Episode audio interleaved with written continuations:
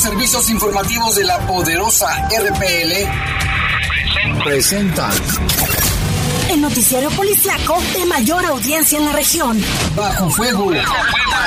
Notas, comentarios y más. Jaime Ramírez, Lupita Tilano y Lalo Tapia. Trabajamos en conjunto para mantenerte informado de los sucesos más importantes ocurridos al momento. Ocurridos al momento.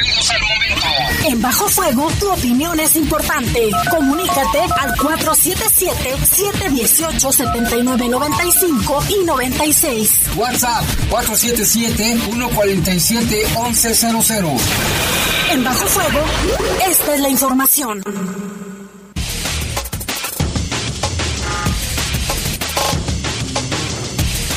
Muy buenas tardes, son las 7 de la tarde con 4 minutos. Les saludamos con gusto en este espacio informativo de Bajo Fuego, aquí a través de los micrófonos de La Poderosa.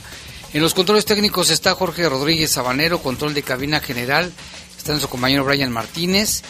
Le mandamos un saludo al pana que acaba de, también de terminar aquí un turno. Y en los micrófonos estamos esta ocasión. Guadalupe Tilano, Jaime, qué gusto saludarte. Muy buenas tardes a todos. Comenzamos con el clima. Estamos a 22 grados. La máxima para hoy fue de 27 y la mínima de 15. Ahorita hay un 20% de probabilidades de lluvias. Eh, aquí marca, de acuerdo al comportamiento, entre 10 y 1 de la mañana eh, es cuando aumentan las probabilidades de lluvia. Como la madrugada de hoy, Lupita, ya ves que en algunas zonas llovió fuerte durante la madrugada. Así es, tomar todas las precauciones y aunque parezcamos reiterativos, recuerde que es muy importante que usted no trate de cruzar arroyos o ríos cuando la, la corriente esté fuerte, cuando esté lloviendo, porque esto puede terminar en consecuencias muy graves. Así es. Y bueno, yo soy Jaime Ramírez, vamos a presentar un avance de la información. Caos vehicular y daños provocó choque de tren en Timoteo Lozano y hasta se fue la luz en una amplia zona de esta parte de la ciudad. Fuerte incendio en una bodega se registró a la salida Cueramaru. Le tendremos todos los detalles. Y la Fiscalía General del Estado capturó a una célula criminal cuya tarea, fíjese cuál era su tarea, ejecutar a vendedores de droga de grupos delictivos contrarios. Y dan el último adiós al niño que murió ahogado al caer a un río. Le tendremos también información. Aquí en Bajo Fuego le, le presentamos la historia. Y en información del país, un linchamiento más, esta vez en el estado de Morelos, que ha causado gran indignación. Lincharon a dos presuntos delincuentes. Y en información del mundo, matan en Haití a 11 personas que portaban armas falsas. 7 con 6, vamos a una breve pausa, regresamos en un momento.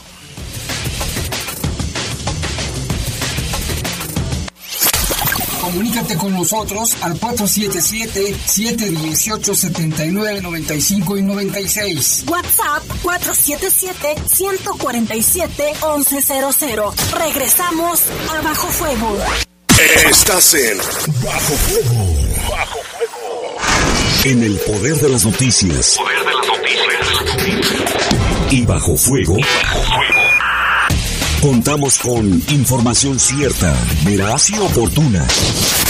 Así son los servicios informativos de la poderosa RPL. 100% confiables. Confiables,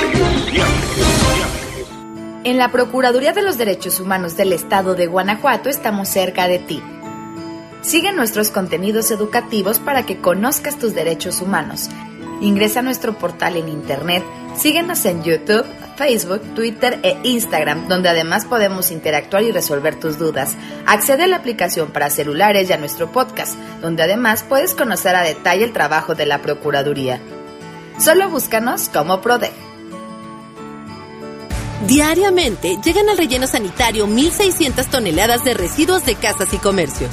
Para alargar la vida útil del depósito sanitario, es importante que antes de tirar la basura la separes. El papel, cartón, plástico, vidrio y tetrapacks pueden reutilizarse. Solo entonces puedes depositarla en un centro de acopio con un recuperador urbano o en los programas de separación municipales. Con tu apoyo mejoramos el entorno. León Ciudad de Primera, Gobierno Municipal. Estás en Bajo Fuego. Bajo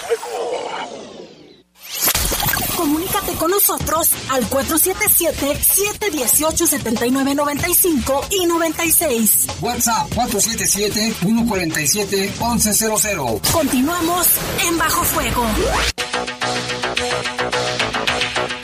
Ya son las 7 de la tarde con 8 minutos, está muy nublado el día, Lupita, hablando del tema. Vámonos con la información del país. Un grupo de pobladores enardecidos del municipio de Huitzilac, en el estado de Morelos, lincharon y quemaron vivos a dos presuntos delincuentes que momentos antes supuestamente se habían metido a robar a un domicilio e intentaron tomar como rehén a una menor de edad. Los hechos ocurrieron cerca de la una y media de la tarde de ayer, del 29 de septiembre, cuando cuatro sujetos a bordo de una camioneta supuestamente habían entrado a robar a una casa de la colonia centro de Huitzilac. Sin embargo, la familia se percató de hecho, del hecho. Tras su detención, los llevaron al Palacio Municipal de Huitzilac, Morelos, donde los enardecidos pobladores les seguían golpeando y los dejaron en ropa interior y ensangrentados. Fue cerca de las 16 horas que los pobladores comenzaron a reunirse en el Palacio Municipal. Varios de ellos llegaron hasta con garrafas de gasolina, entraron a las instalaciones municipales de donde sacaron al patio del inmueble a los presuntos delincuentes, les rociaron gasolina y después les prendieron fuego. Una muerte horrible. Ya fueron identificadas las víctimas y sí tenían antecedentes penales. Por otra parte, el secretario de Gobierno de Morelos, Pablo Ojeda, explicó que la falta de respuesta por parte de las autoridades en este linchamiento de las personas que acabas de mencionar, Jaime, eh, pues da su respuesta o da su, su opinión, señala que fue porque se valoró no poner en riesgo a los policías que atendieron el caso. El funcionario asumió la responsabilidad de lo ocurrido y descartó la posibilidad de renunciar a su cargo porque, según él, esta decisión la tiene que, que tomar el gobernador. Fueron 200 personas de este municipio quienes golpearon y quemaron vivos a dos presuntos secuestradores a quienes acusaron de privar de la libertad a dos menores de edad.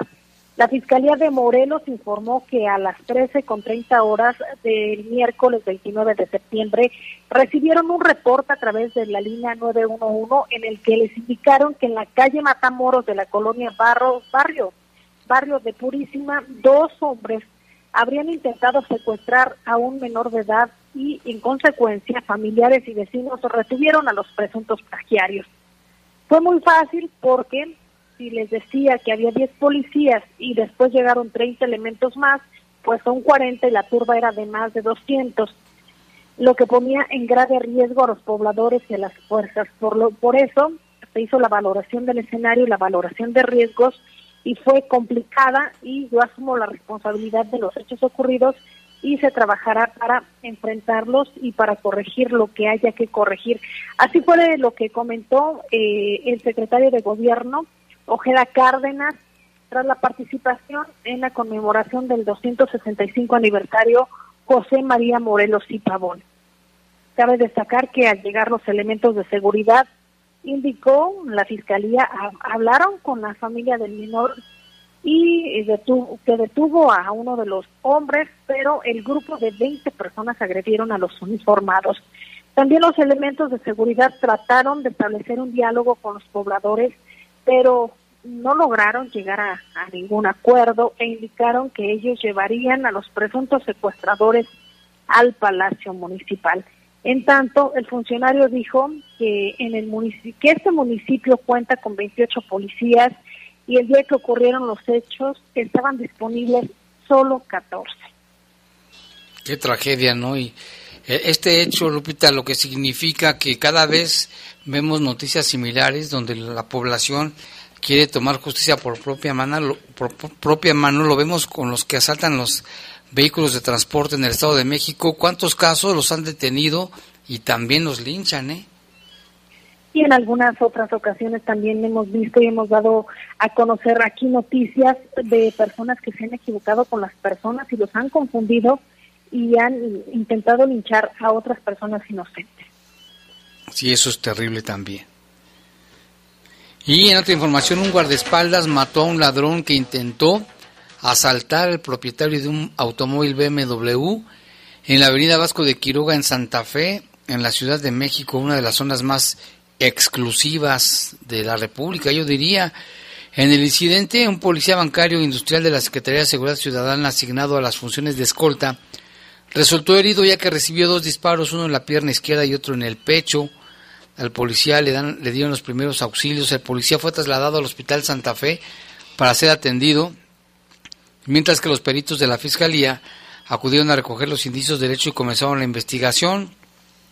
Esto ocurrió en los primeros minutos de hoy en la alcaldía de Coajimalpa y pues este guardaespaldas mató a este delincuente, él resultó herido. Un incendio registrado la noche del miércoles dejó en ceniza la icónica discoteca BBO en la costera Miguel Alemán del puerto de Acapulco. En un video difundido por el exsecretario de Protección Civil del Estado y actual titular de la promotora de playas, eh, Sabas de la Rosa Camacho, dio a conocer la noticia mientras el olor tóxico emanaba de la discoteca. De la entrada principal de, de este lugar, el humo, se apreciaba un humo negro que se expandió a los alrededores de la zona turística en las inmediaciones del fraccionamiento Costa Azul. Tras el reporte del siniestro llegaron 15, 15 minutos después los bomberos quienes trataron de ingresar debido a que el humo se extendió ahí en todo, todo el lugar. Un empleado del negocio resultó intoxicado por la inhalación del humo. De acuerdo con los primeros reportes, un cortocircuito podría haber provocado este siniestro, pero se están esperando los resultados de los peritajes. Sin embargo, el abogado Javier Tejado afirmó en Twitter que eh, sujetos entraron al lugar con bidones de gasolina y lo incendiaron. Textualmente dijo, golpearon al vigilante y con bidones lo llenaron de gasolina para luego prenderle fuego. Esto obviamente tendrá que determinar la fiscalía una vez que se terminen los peritajes saber eh, qué cantidad fue la dañada, el monto eh, que representa, pero sobre todo cuál fue el modus operandi, si se trató de un accidente o bien si hubo eh, una persona o varias personas que cometieron esta, este incendio. Sí, esta discoteca de Baby O, más de 45 años desde que fue creada, y hace unos momentos escuchábamos al propietario de una estación de radio nacional, Eduardo, donde dicen que también hay rumores donde dicen que fue un autoincendio, que ellos mismos incendiaron la discoteca, que ya tenía un año y medio sin operar debido a la pandemia y que estaban a punto de abrir. También señaló que nunca tuvieron problemas de amenazas, extorsiones, que en ningún momento ningún tipo de problema con nadie, que el negocio no estaba asegurado contra este tipo de siniestros, imagínate nada más. Y pues ahí está, termina esta discoteca que era visitada por aparte de cientos y miles de personas, por artistas, personajes de la política, del espectáculo, todo el mundo llegaba y decía, fui al Baby O de Acapulco. Pues ya terminó esa historia, dijo que estaban pensando a ver si la podrían reabrir, pero primero habrá que esperar todas las investigaciones, Lupita, de lo que diga la Fiscalía del Estado de Guerrero. Efectivamente, y ahora nos vamos hasta, Haití, allá un tiroteo se dio a conocer por parte de la policía que se dio en un barrio de Puerto Príncipe, capital de Haití, que dejó 11 personas muertas. De acuerdo con las agencias noticiosas, más de un tiro, más un tiroteo se califica como un hecho, una ejecución, ya que los padres de las víctimas denuncian que sus hijos grababan un video con armas falsas. Las fuerzas del orden confirmaron la autoría del tiroteo y aseguraron que recibieron llamadas de los vecinos de la zona. La patrulla escuchó fuertes golpes, lo que los obligó a llamar a otros agentes para pedir para pedir eh, refuerzo y apoyo. Una vez llegaron, una vez que llegaron al lugar, la policía descubrió ahí a hombres armados, le disparó y un juez de paz hizo el informe.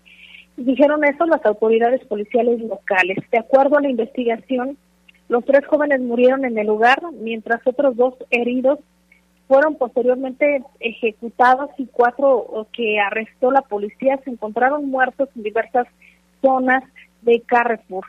Organismos de derechos humanos recomiendan la apertura de una investigación para determinar las infracciones y establecer las responsabilidades y restituir a los padres de las víctimas sus derechos. Pues sí, no sabían que tenían armas falsas, ellos llegaron y los mataron, pero de todos modos ya diferentes organismos piden una investigación a fondo. En otra información, un hombre de 68 años de edad fue detenido en Francia por drogar a su mujer durante 10 años para que decenas de desconocidos la violaran, hechos que grababa y condujeron a la detención de casi medio centenar de personas, anunció la policía francesa. Un total de 45 sospechosos fueron identificados en la investigación iniciada hace casi un año en Aviñón, al sur de Francia. Es poco habitual contar con tantas pruebas de un caso de violaciones, todo está detallado, incluso si la víctima inconsciente durante las violaciones no recuerda nada. Eh, los hechos investigados de, develados por el diario La Provence abarcan 10 años desde el 2010 hasta el 2020 nueve personas que se encuentran en detención provisional, mientras que otras 33, entre ellas el marido, pasaron a prisión preventiva. Los cargos de la Fiscalía van desde violación y complicidad en violaciones agravadas por la administración de una sustancia para alterar el discernimiento de la víctima, hasta la invasión de la intimidad por la grabación y difusión de las imágenes sexuales. El marido utilizaba fuertes ansiósticos o droga, pues, para que su mujer estuviera inconsciente, que colocaba desnuda en una cama y calentaba la habitación para evitar que se despertara. Esto, esto casi salió a la luz después de que el marido fue detenido el 12 de septiembre del 2020 en una tienda mientras eh, firmaba bajo las faldas de una cliente.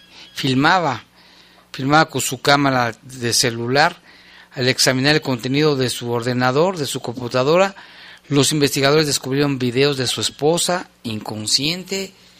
¿Qué caso, eh? Allá en Francia.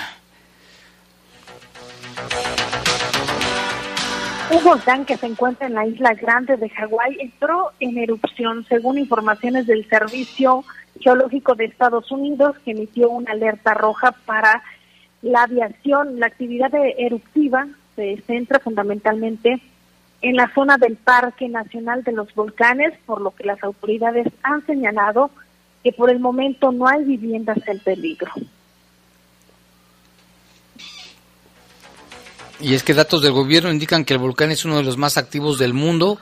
A lo largo de últimos siglos se han constatado al menos 50 erupciones. En el 2018 el Kilauea protagonizó una fuerte erupción que arrastró más de 700 casas y forzó al desplazamiento de miles de personas, el aumento de la actividad sísmica y los cambios en los patrones de, de, formación del suelo en la cumbre del volcán Kilauea comenzaron a ocurrir a mediados del 29 de septiembre. La agencia ha explicado que detectó con las cámaras web de observatorio un brillo dentro del cráter de la cima del Kilauea alrededor de las 15.30 horas que indicaba el inicio de la erupción. Justo después de la medianoche comenzaron a tener un aumento de la actividad sísmica y los llamados enjambres sísmicos. Así de que la Tierra está despertando, Lupita, por diferentes países, muchos volcanes en actividad. De La Palma también allá en, España eh, sigue muy activo.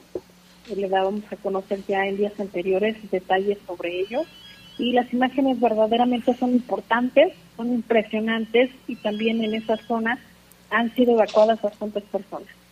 Y en el Popocatépetl también, ¿eh? hay alerta amarilla, sobre todo en cerca de 20 comunidades cercanas al cráter del volcán Popocatépetl, que también en los últimos días ha tenido mucha actividad con grandes fumarolas y erupciones, que también ya está, ha lanzado cenizas allí a comunidades cercanas.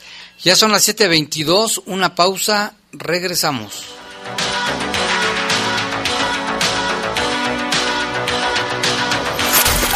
Comunícate con nosotros al 477-718-7995 y 96. WhatsApp 477-147-1100. Regresamos a Bajo Fuego. Estás en Bajo Fuego. Bajo Fuego. Con el juicio en línea innovamos las opciones en la defensa de tus derechos político-electorales. A través del sistema electrónico, puedes presentar tu juicio ciudadano para tramitarse en esta modalidad. Ingresa los datos que validen tu identidad y obtendrás clave de acceso y contraseña. Ahora estarás dentro de la justicia electoral en línea. Tribunal Estatal Electoral de Guanajuato. Ante el calentamiento global y el desorden climático, la protección del medio ambiente y de la vida en todas sus formas es una prioridad. Por ello, el Senado aprobó leyes para preservar un ambiente sano, sin contaminación ni amenazas a los recursos naturales. En particular, se protege a las especies de la flora y la fauna en peligro de extinción y se procura el equilibrio ecológico. Senado de la República. Sexagésima quinta legislatura. Las y los diputados trabajamos en beneficio de todas y todos. Al garantizar la educación superior. Que las niñas, niños y adolescentes tengan un cuidado y crianza sin violencia. Además, las comunidades afromexicanas ahora son reconocidas como parte pluricultural de la nación. Y fomentamos el trato digno a los animales de compañía. Estas leyes ya son tus derechos. Cámara de Diputados. Estás en Bajo Fuego. Bajo Fuego. Comunícate con nosotros al 477-718-7995 y 96. WhatsApp 477-147-1100. Continuamos en Bajo Fuego.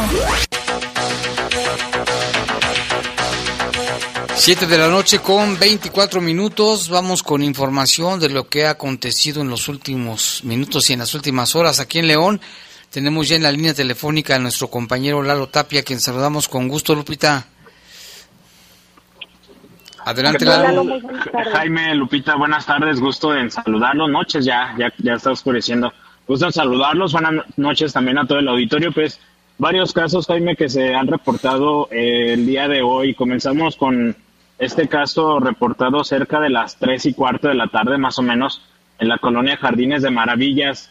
Ahí se reportó, los vecinos de la calle Santiago Rebul reportaron eh, varias detonaciones de arma de fuego y al revisar un inmueble con el número 504 encontraron tirado a, un hombre identificado de manera preliminar como Edgar.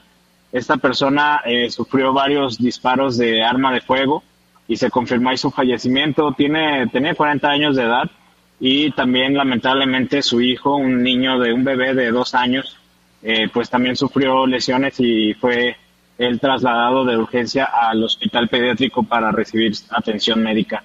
Se dijo de manera inicial que fueron dos hombres los que llegaron en un vehículo Versa de color blanco con cristales polarizados eh, uno de ellos descendió de, del vehículo, tocó a la puerta y cuando le abrió esta persona, pues le comenzó a disparar en varias ocasiones. Aparentemente había llegado apenas al horario, a su horario de comida y al domicilio y pues bueno, lamentablemente se confirma su fallecimiento. No hay detenidos, está pues la investigación ya en manos de la fiscalía para poder esclarecer tanto el motivo de del asesinato y poder dar con los responsables.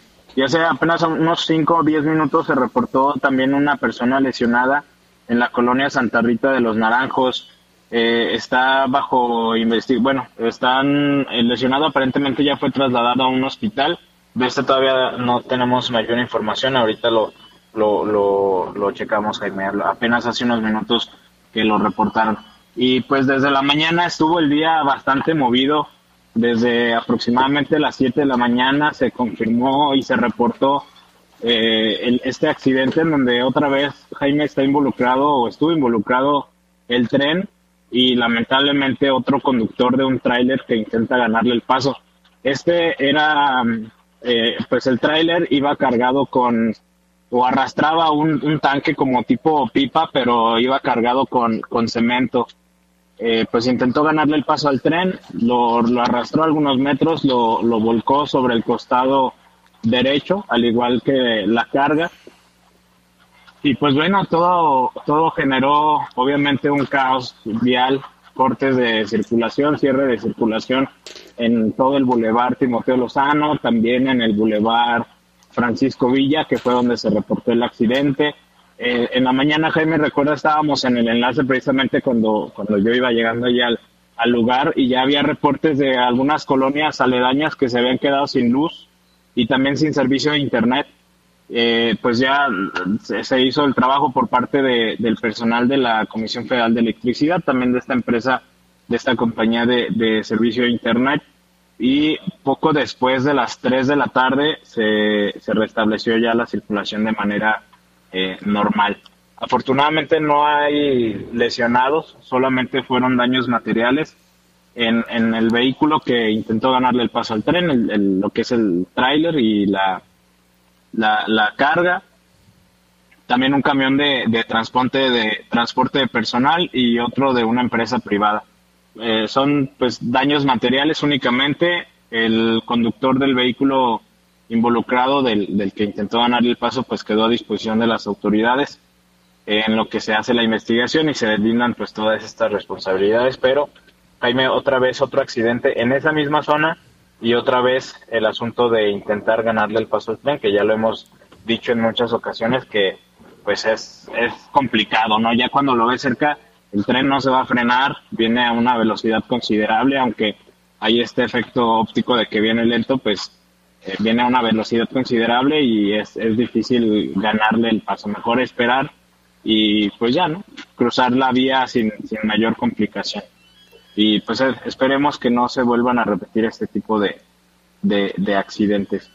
Y el otro caso fue aproximadamente a las 11 de la mañana, cuando se reportó el incendio en una bodega, el, la número 211 del Boulevard Industrial, ahí en la colonia precisamente Ciudad Industrial, que está en la salida a Cuerámaro, más o menos ahí por los arcos.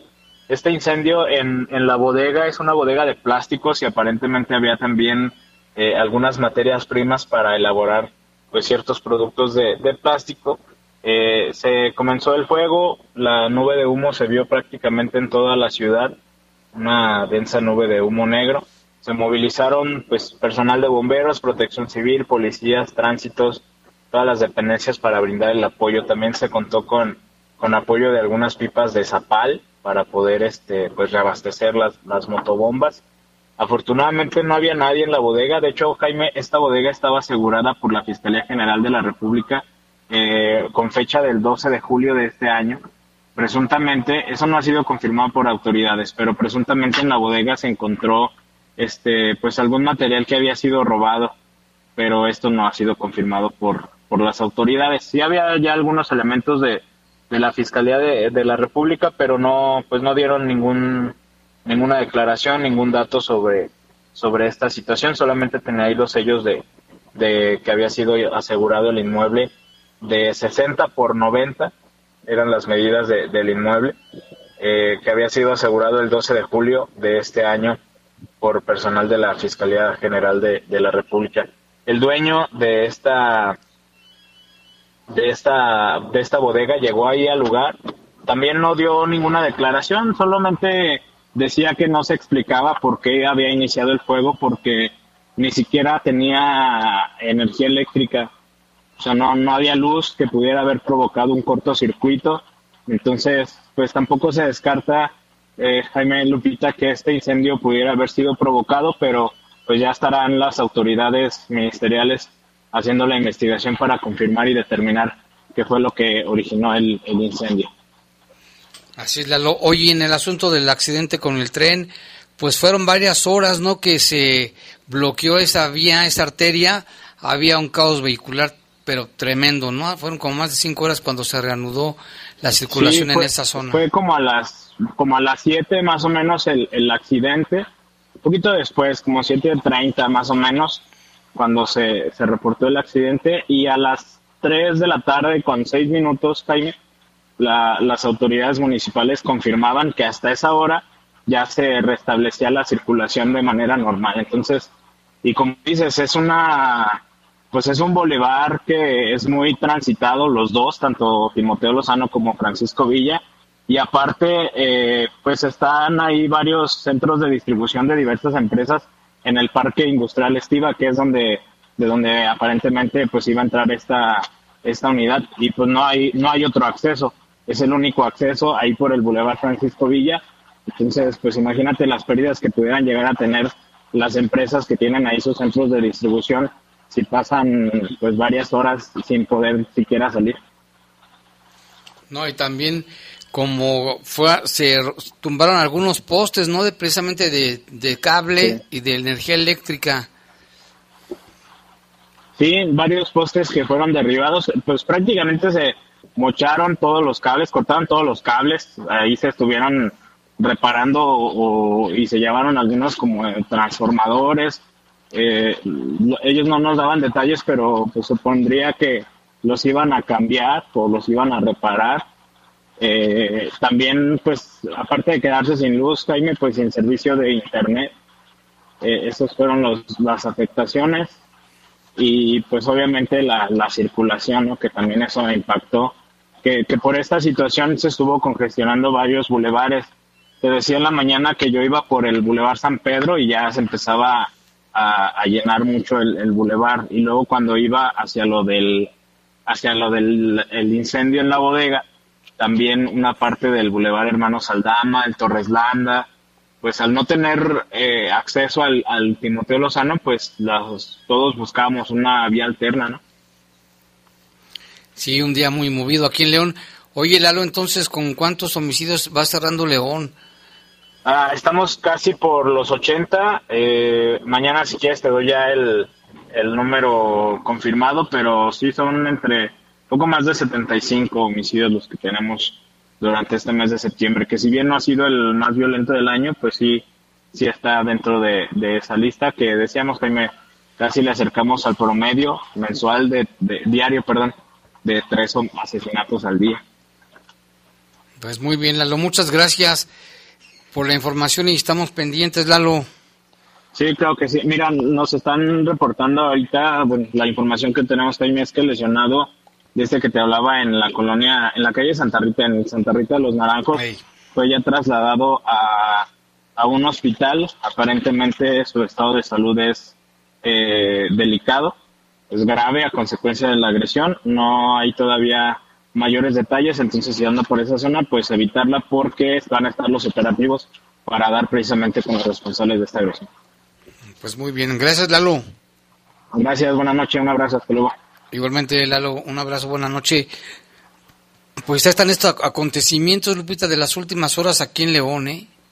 Efectivamente, mira, abonando lo que mencionaba Lalo, Jaime, para decirles a nuestra audiencia, cabe destacar que hace ya algunos días, y lo vimos a conocer en este espacio informativo, se llevó a cabo la Semana de Seguridad Vial Ferroviaria, esto con la finalidad de difundir los mensajes y la importancia de prevenir accidentes con el tren. Esto se llevó a cabo del 20 al 26 de septiembre. Y mira, Jaime, un dato interesante. De acuerdo a la Asociación Mexicana de Ferrocarriles de México, en el país se registran de 650 a 700 accidentes viales ferroviarios al año, es decir, dos al día en promedio en alguno de los puntos de, las, de los 20 mil kilómetros de vía operativa, en donde se tienen 7 mil cruces autorizados y 4.000 no autorizados. Eh, cabe destacar que los lugares o las principales zonas con mayor accidentalidad eh, se encuentran Nuevo León, Jalisco, Estado de México y Guanajuato. Esto debido a que son los principales centros de operación ferroviaria y en donde varios clientes se encuentran dentro o fuera de las ciudades de los estados ya mencionados. Esto en una entrevista también lo comentó Iker de Luisa. ¿Quién es Iker de Luisa? Pues es él es el, director de la Asociación Mexicana de Ferrocarriles y hacía hincapié, Jaime, en, qué importante es que como usuarios respetemos las vías férreas y no intentemos ganar, ganarle al tren. Más vale 10 minutos tarde que un minuto de silencio. Es la, la publicidad que también ellos han estado manejando tanto en sus redes sociales como en diversos medios de comunicación. Esto por las pérdidas que implica, pérdidas humanas y materiales. Sí, terrible la situación. Y bueno, en otros temas, fíjate que eh, la Fiscalía detuvo una importante banda de delincuentes en uso de capacidades operativas y de alto grado de adiestramiento. Agentes de investigación criminal dejaron a disposición de un juez a dos hombres y dos mujeres, miembros de un grupo delincuencial con amplia trayectoria delictiva. En la zona, los detenidos realizaban labores de ejecución, mataban pues a personas que detectaban vendiendo droga del grupo contrario, lo que normalmente hacen. Los cuatro se encuentran en la cárcel bajo investigación de la Fiscalía General del Estado. una vez que se obtuvo la vinculación a proceso por el asesinato de un hombre al que privaron de la vida por vender droga para un grupo criminal contrario. El 14 de agosto del 2021, aproximadamente a las 2 de la tarde, Florencio Ulises, alias El Borre, de 35 años, salió de su casa de la colonia del Bosque en su bicicleta. El tipo ignoraba que días atrás un cártel había ordenado su muerte y un grupo de, ejecución responsables de cumplir con la orden ya lo tenían ubicado y solo esperaban tenerlo a la vista. Así es como operan. Yolanda Ignacio recibió la indicación de ubicar al ofendido con el fin de privarlo de la vida. En su accionar por parte del grupo delictivo ambos informaron a Alejandra y a Ricardo y a un adolescente de la tarea encomendada, por lo que les proporcionaron armas de fuego cortas y las llaves de un automóvil para buscar el, al objetivo. Con premeditación de ruta, de escape y punto fijo para el atentado, los acusados acudieron un par de ocasiones a ensayar el recorrido por donde llevarían a cabo la ejecución. Una vez que ubicaron el domicilio de su víctima, los agresores acordaron que llevarían a cabo su acción criminal el día 20 de agosto. A las 15 horas aproximadamente los homicidas se ubicaron en la calle Guayabo de la Colonia del Bosque, allá en Celaya, esperaron a que Florencio saliera de su casa y una vez que lo tuvieron a la vista, Ricardo se bajó del carro, mientras el adolescente lo hacía de la parte trasera Ambos ya llevaban sus armas, realizaron detonaciones de manera directa a Florencio. El hombre quedó sin vida, tendido en la calle Guayabo y calle Níspero de la colonia del Bosque. El médico forense describió horas más tarde que su muerte fue por lesiones penetrantes de cráneo y abdomen. Peritos de la fiscalía resguardaban el lugar con un hombre, con un hombre sin vida sobre una bicicleta de color blanco y embalaron los casquillos. Una vez realizada su acción criminal, los imputados regresaron a su coche y enfilaron la camioneta Explorer a un domicilio ubicado en la colonia Fobiste, allí en Celaya. Lo que siguió fue el accionar de una célula de la Agencia de Investigación Criminal, cuyos elementos, adiestrados en uso de técnicas policiales, lograron identificar al grupo de sicarios. De esta manera, estos cuatro, este Ignacio, Yolanda, Alejandra y Ricardo Antonio, ya están en la cárcel vinculados a proceso como presuntos responsables de los delitos de homicidio calificado. Al cierre de la investigación que realizaba la Fiscalía serán llevados a la audiencia de juicio y se espera que les salgan más casos, Lupita, porque estos a eso se dedicaban, a ejecutar a personas que vendían droga de un grupo contrario.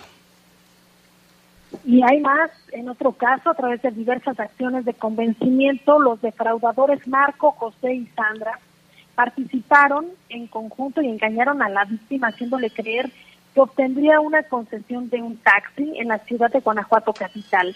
Las pérdidas monetarias y materiales del patrimonio de la víctima ascienden a más de medio millón de pesos, por lo que ya la Fiscalía General del Estado de Guanajuato, tras recibir la denuncia, inició ya la carpeta de investigación que quedó en manos de la unidad especializada en la materia, la cual comprobó los hechos en los tribunales.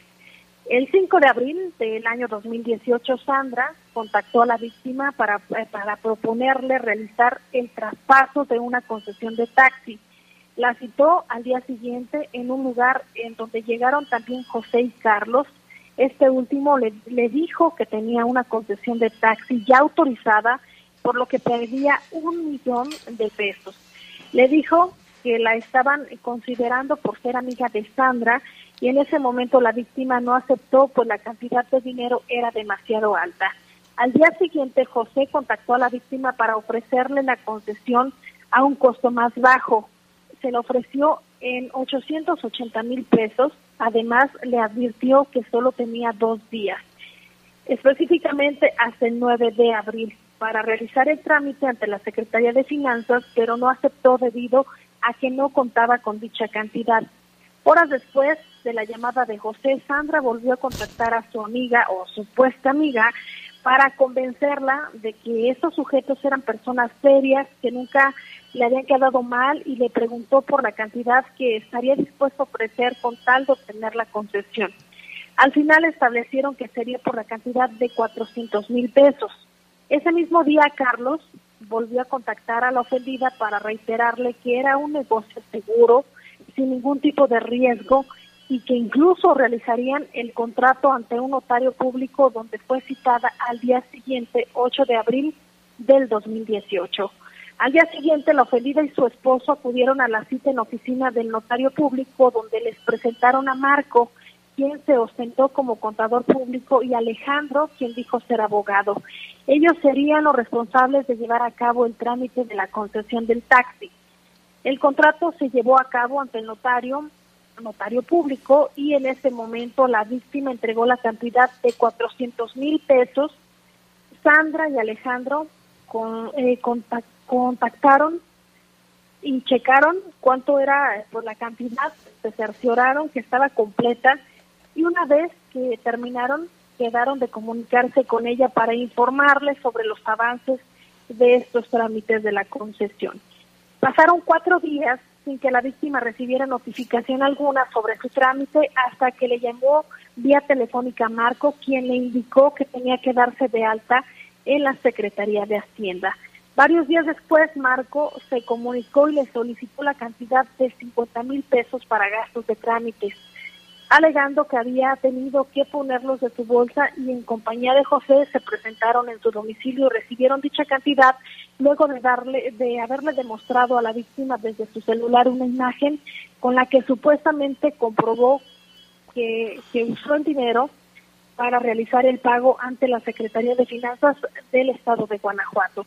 Posterior, la víctima fue a una agencia de vehículos de motor para adquirir la unidad con la que le brindaría el servicio y ahí le dijeron que era necesario contar con una carta expedida por la Oficina de Vialidad para comprobar que su concesión ya estaba en trámite.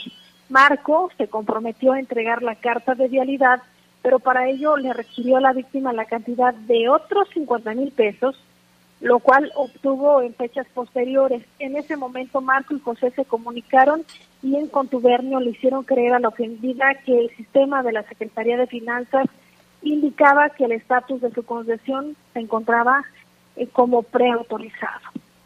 Por último, le solicitaron a la víctima dinero para tramitar la licencia de manejo tipo B, el tarjetón, y le solicitaron presentarse al día siguiente en las oficinas de la dependencia para la toma de fotografías y el llenado de formatos, el cual pues lo sorprendió muchísimo porque la víctima, eh, cuál fue su sorpresa, que al llegar a las oficinas y preguntar por José y Marco, le informaron que dichas personas no laboraban ahí y que el trámite de licencia se tenía que realizar en la Dirección General de Transporte del Estado, además de que no existía registro de alguna concesión a su nombre.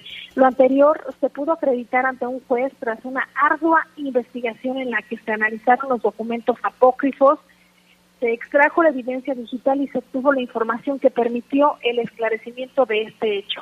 El Ministerio Público presentó en audiencia la evidencia con la que se sustentó la imputación que recae sobre los imputados por el delito de fraude, por lo que fueron sentenciados a cuatro años y nueve meses de prisión, una multa y pago por el concepto de reparación del daño a favor de la víctima. Pues que supuestamente listos eran estas personas, pero no contaban con que iban a ser detenidos por cometer este fraude. ¿A cuántos más les habrán hecho algo parecido? Qué bueno que ya están detenidos. Ya son las 7 con 46, Lupita. Vamos a hacer una breve pausa y volvemos con más aquí en Bajo Fuego.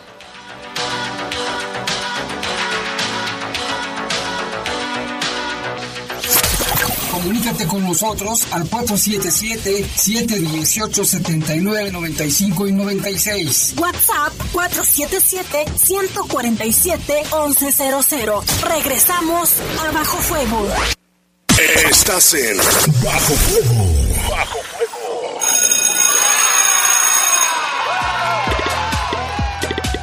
Llegó el momento. Regresamos a la escuela. Y para que sea un lugar seguro, debemos usar el cubrebocas en todo momento. Lávate las manos antes de ponértelo. Revisa que no esté sucio, roto o mojado.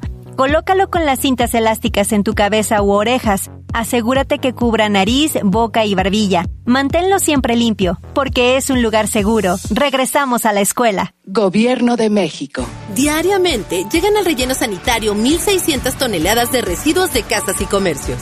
Para alargar la vida útil del depósito sanitario, es importante que antes de tirar la basura la separes. El papel, cartón, plástico, vidrio y tetrapacks pueden reutilizarse. Solo entonces puedes depositarla en un centro de acopio con un recuperador urbano o en los programas de separación municipales. Con tu apoyo mejoramos el entorno. León, ciudad de primera, gobierno municipal. En el poder de las noticias. Poder de las noticias. Y bajo fuego. Contamos con información cierta, veraz y oportuna. Así son los servicios informativos de la poderosa RTL. 100% confiables.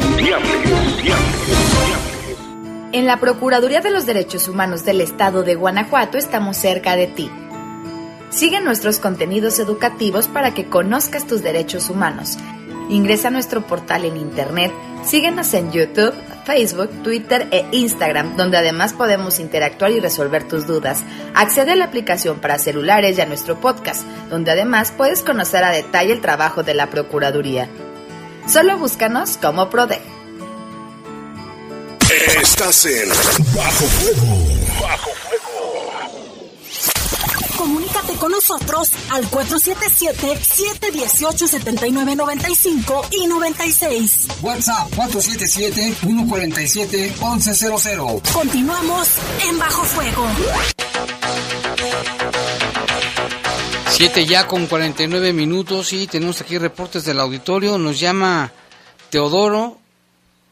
Teodoro nos dice, buenas tardes Jaime, los estoy escuchando y ahorita todavía hay un caos en Timoteo Lozano y Francisco Villa. Esto es por lo del accidente del tren, todo todavía están reparando los cables de los cables los cables Aldama y Francisco Villa. Duré casi 20 minutos ahí en, el- en ese lugar, entonces también para que la gente que va por allá tenga lo tome en cuenta y tome precauciones, todavía están ahí arreglando, haciendo algunos arreglos y por lo tanto pues sigue el caos vehicular, ya no tan grave como en la mañana, pero todavía hay mucho tráfico.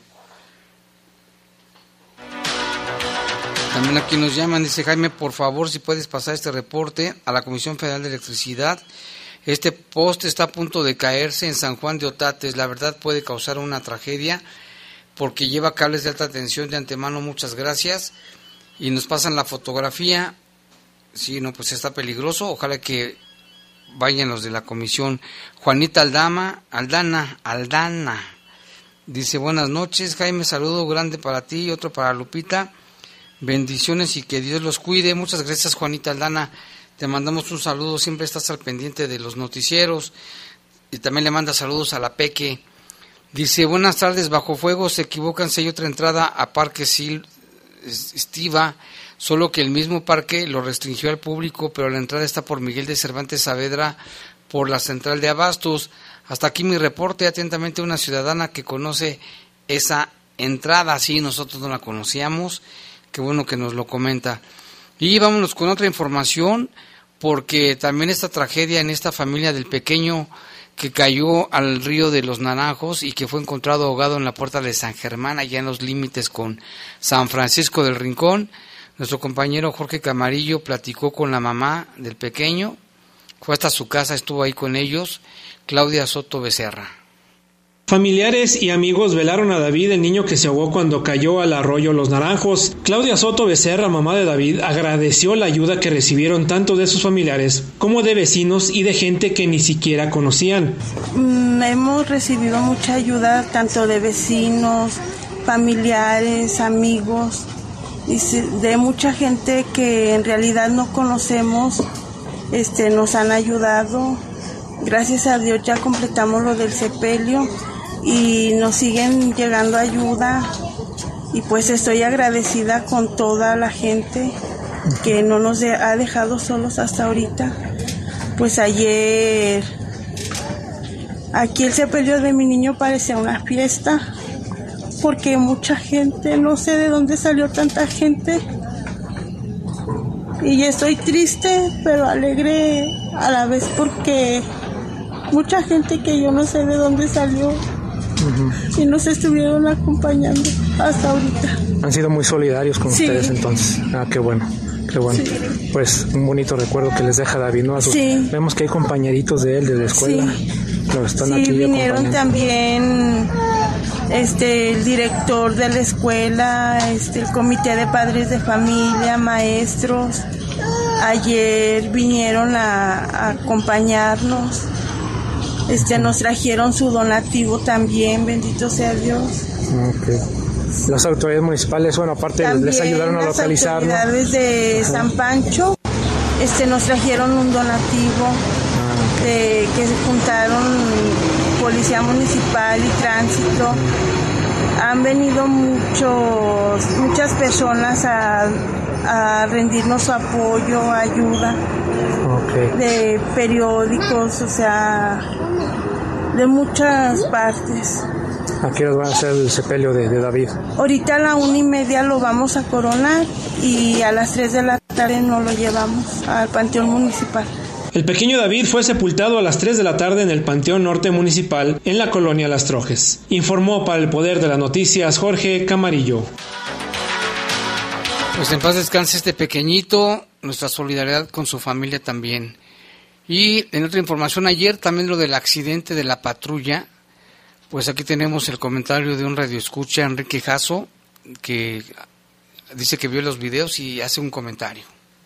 Pues haz de cuenta que yo he visto todos los años que tengo ya de operador de transporte público y los chavitos, los chavitos de sin experiencia, haz de cuenta que me los he encontrado en los cruces cuando va la ambulancia, cuando van las patrullas y llevan los vídeos cerrados ellos y con audífonos, o sea que los elementos de, de protección civil, ambulancias o policías cuando van a un reporte ecológico llevan prisa.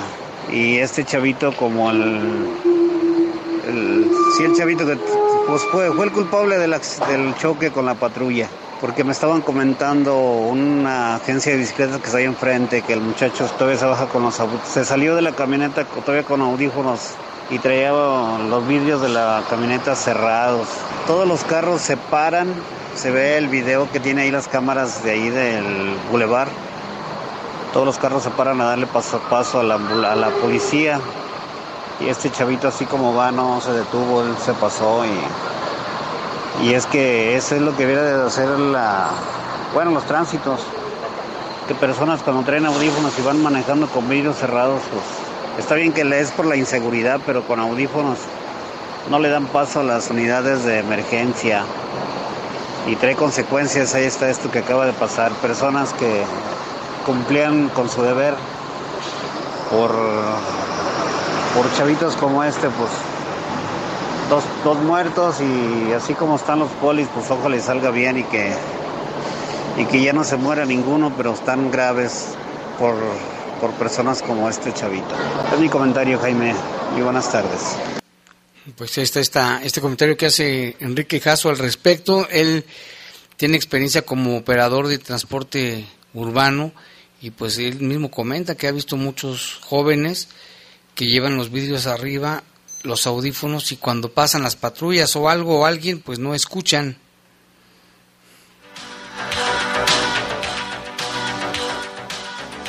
Y en otra información, vámonos con el tema de COVID. ¿Cuántos casos el día de hoy? Otra vez subió 671 casos. Bueno, bajó, eran 700, hoy 771 200 en León, casos COVID eh, nuevos eh, registrados el día de hoy, de funciones 49. Aumentó el número de fallecimientos y de estos 49, 21 son de aquí del municipio de León.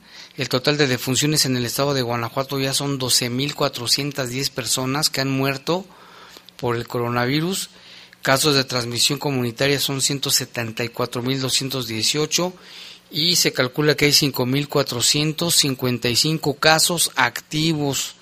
O sea, es gente que trae el virus y anda por donde quiera. Mucho cuidado con eso. Y también, pues ya viene, estamos en octubre, ya se habla de la vacuna de la influenza, también hay que ponérsela.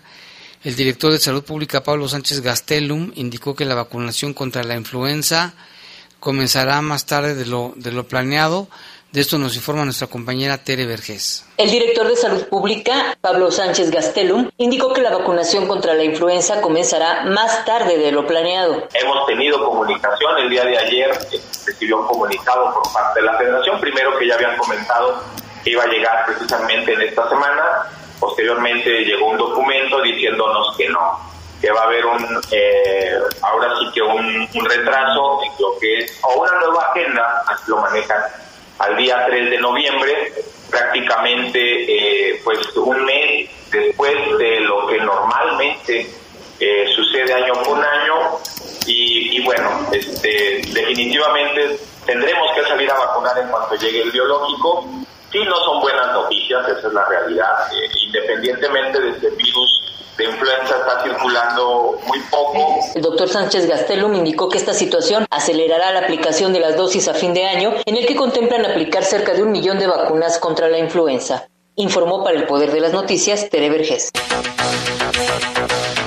Y nuestro compañero Lalo Tapia nos está reportando que a donde iba este hace un ratito, en Malecón del Río y Andrés de Mellado, en la colonia Héroes de Chapultepec, un muerto por armas de fuego, otra persona ejecutada en León, una más, ya casi faltan unas horas de que termine este mes, que ha sido de los más violentos también.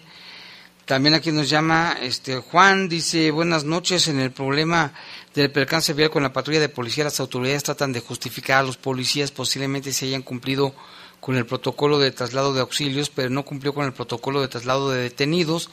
¿Qué hubiese pasado si hubieran cumplido con el protocolo de los detenidos en el que se establece que deben ser depositados inmediatamente en las oficinas más cercanas y no andar con ellos para arriba y para abajo.